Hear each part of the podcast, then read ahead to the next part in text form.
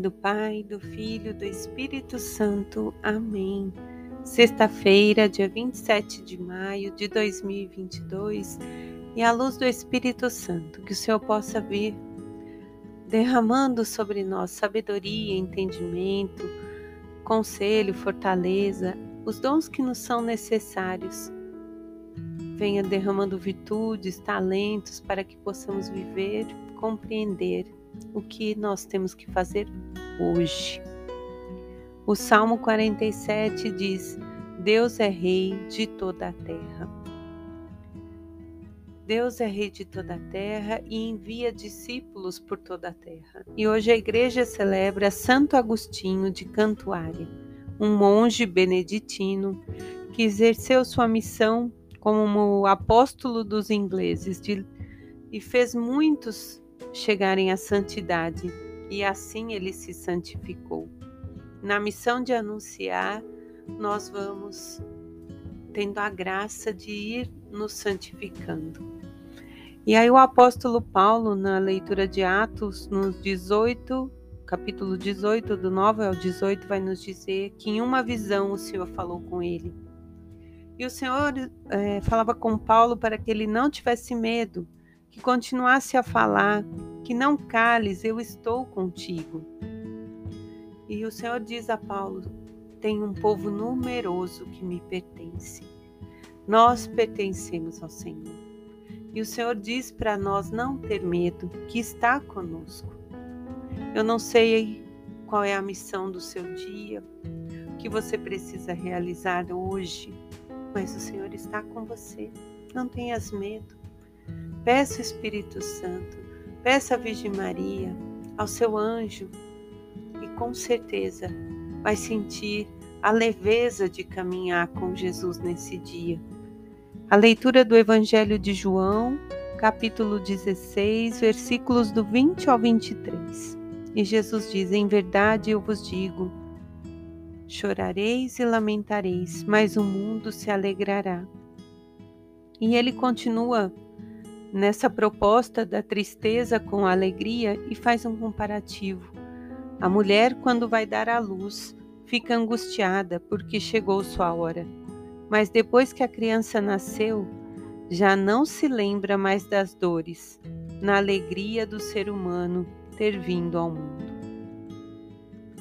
Eu vos verei novamente e o vosso coração se alegrará, e ninguém, ninguém poderá tirar a vossa alegria. Naquele dia não me perguntarás mais nada. Gente, que lindo essa explicação que Jesus faz, né? Fazendo essa, esse comparativo com a mulher que vai dar à luz, com o parto. A dor, a aflição que uma mãe sente, os medos que passam na nossa cabeça, a força que nós temos que ter estamos cansadas. Pelos nove meses, né, o nosso corpo mudou, o peso mudou, carregamos um outro ser em nós. E é isso que Jesus fala: sentimos medo, angústia, mas vem uma força. E essa força é para que aquela vida nasça, para que venha. E o momento em que ouvimos o choro, a alegria transborda e nos transforma. E diante daquela vida que nasce, nós somos transformados para sempre. Nunca mais seremos os mesmos. Nosso coração, a nossa mente passa a ser diferente.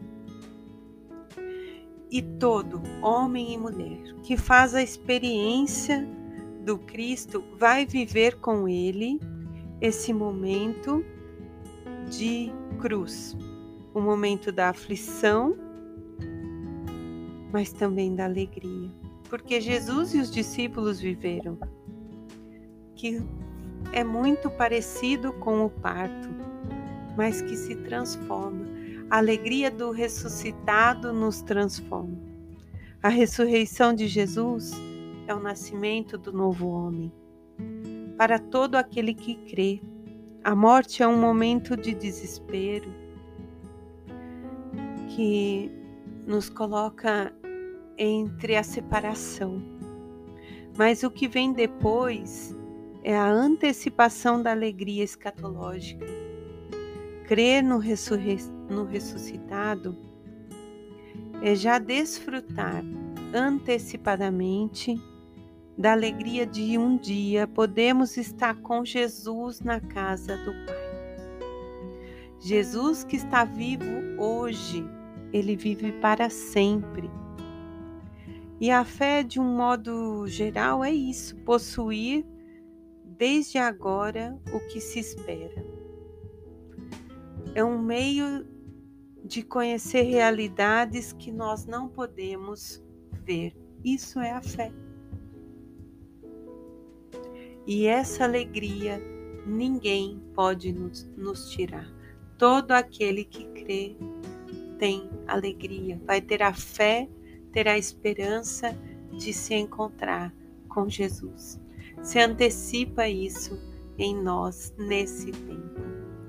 nessa alegria tenhamos uma boa sexta-feira, que possamos compreender a ação de Jesus na nossa vida nas dores que se renovam como no parto. Em nome do Pai, do Filho, do Espírito Santo. Amém.